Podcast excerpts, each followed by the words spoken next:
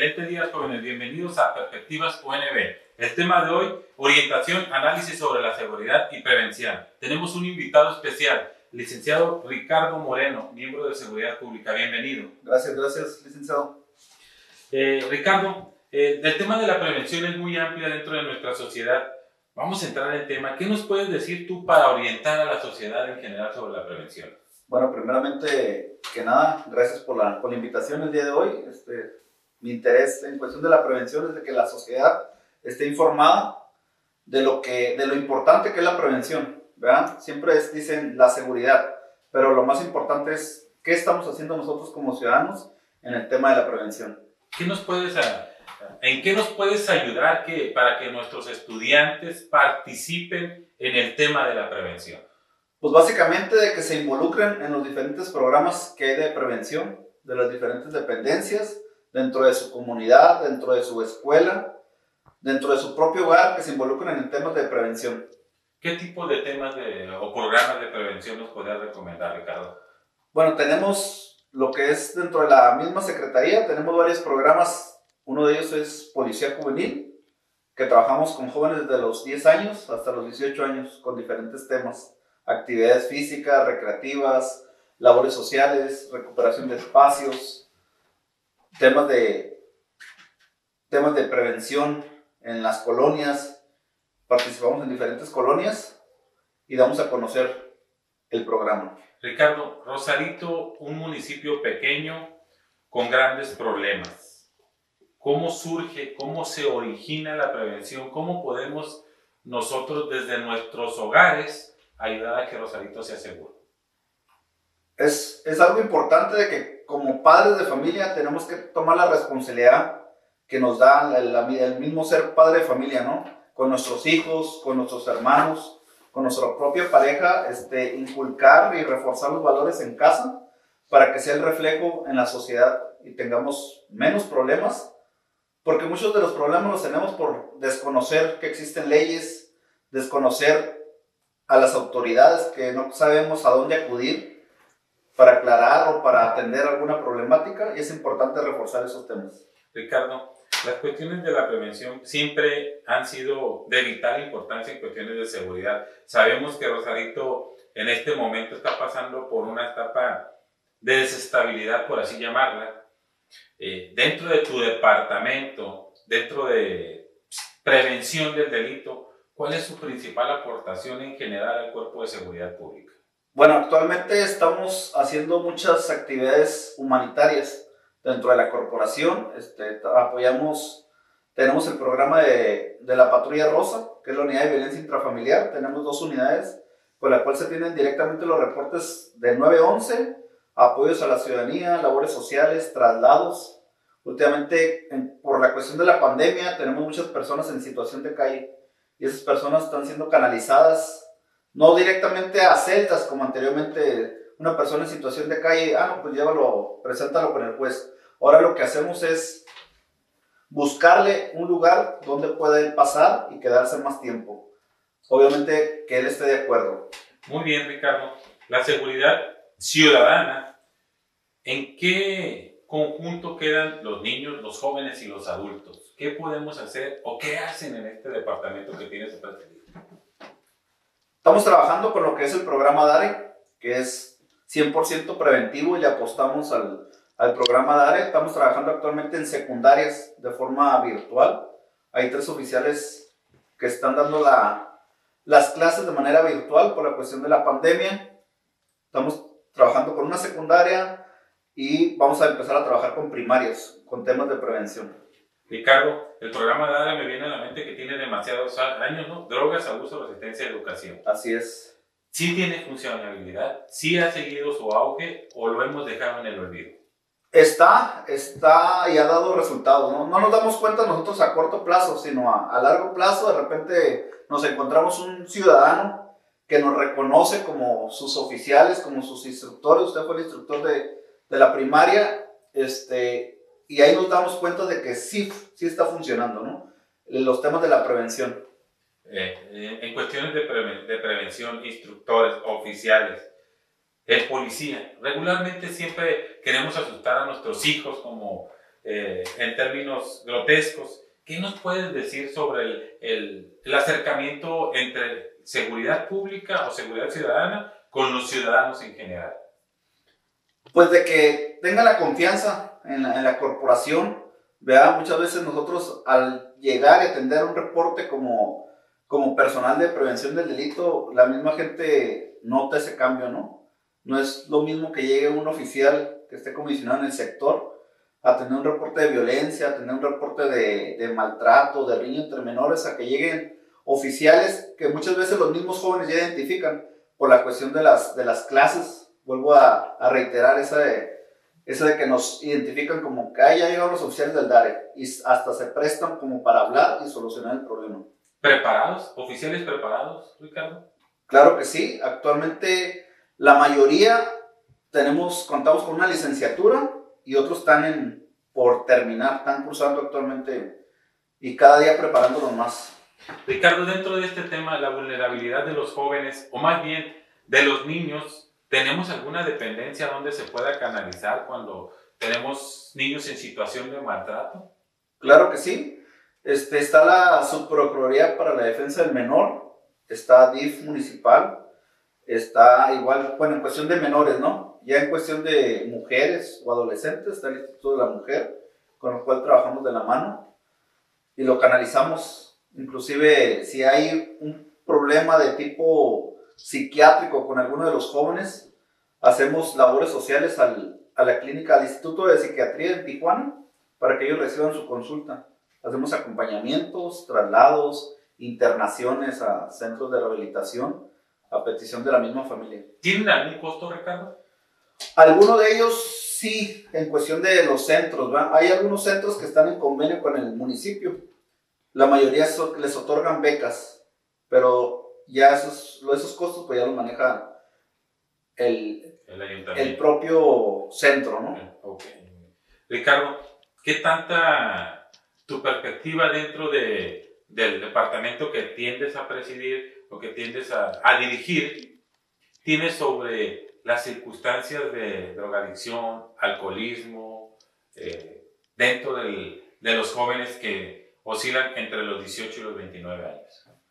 Pues actualmente sí hay un, hay un problema y lo reconocemos, ¿va? Parte de lo, del, problema es la situación que estamos pasando, la pandemia. Los jóvenes están dentro de sus hogares.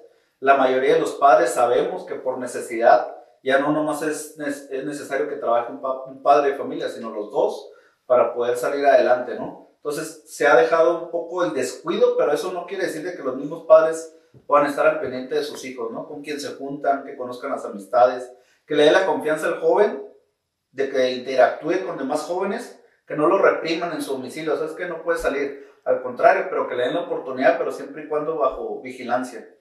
Familias disfuncionales, Ricardo. ¿Existen o no existen en Rosarito? ¿Su índice es alto o es bajo? Sí, sí reconocemos ese, ese problema. Nos hemos dado cuenta en los últimos acontecimientos o en las detenciones de algunos de los jóvenes por cuestiones de graffiti. Por ejemplo, te, se me viene mucho a la mente un jovencito que, que perdió la vida en un accidente ¿no? automovilístico y, y, de ahí se deriva de que pues, el joven no vivía, que su mamá estaba bajo los bajo un tratamiento de drogadicción, no vivía con el papá, este, y otros jóvenes que lo primero que nos dicen es que no está mi papá conmigo, mi mamá ya no vive conmigo, nos abandonó, y es donde nos damos cuenta del problema, ¿no? Ricardo, un, un punto esencial en, en nuestra ciudadanía sería atacar esas circunstancias. Sería el, el, involucrarnos y que la misma familia, los jóvenes nos permitieran acercarnos a ellos, ¿no? Y reforzar con ellos esa parte, porque lo vemos así como en forma general, pero realmente sí sabemos de que hay jóvenes en esa, en esa situación y ahí es donde podemos prevenir. El cuerpo de, de alumnos de la Universidad Nueva Baja, ¿en qué podrían aportar a esas cuestiones?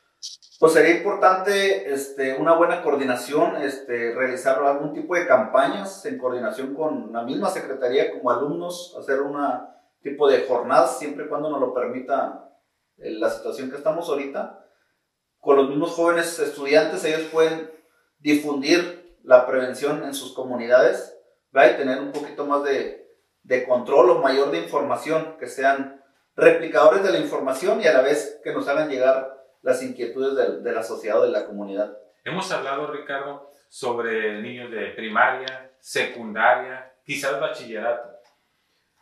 ¿Qué programas, qué nos, qué nos aconsejarías para el nivel medio superior, hablando de las universidades, que podamos aportar o que puedan aportar en conjunto con el departamento en el cual te encuentras?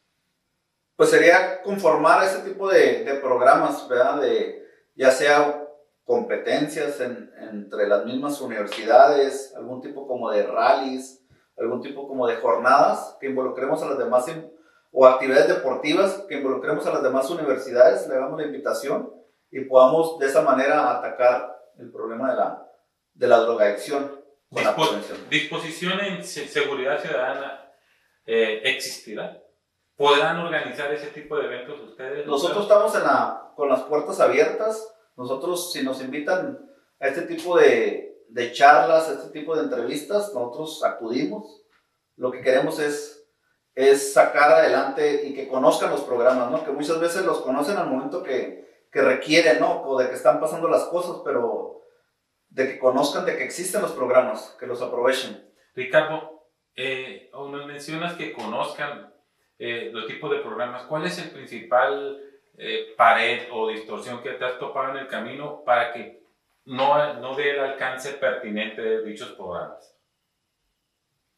Pues ¿Por qué no podemos llegar? ¿Por qué el departamento del área o el departamento de prevención no puede tener alcance a mayores jóvenes, a mayores niños, a mayores madres de familia y evitar las circunstancias del maltrato familiar? Pues uno de los factores siempre va a ser el, el factor humano, ¿no? El factor el personal, ¿no? Sabemos de que la corporación cuenta con personal, pero no, realmente quisiéramos nosotros tener más personal, ¿no? Pero por necesidades de otras áreas que atacar por cuestión de, por los delitos, este, no se, no están comisionados más elementos o no, no se nos autoriza más elementos para atacar ese, esos programas. Un buen proyecto sería, Ricardo, eh, que los alumnos hicieran su servicio social en, en, tu departamento. ¿Sería adecuado inadecuado? ¿Cuál sería tu opinión? Sería de, sería de gran ayuda, porque de, de, ya una vez retomando las clases, un oficial pudiera replicar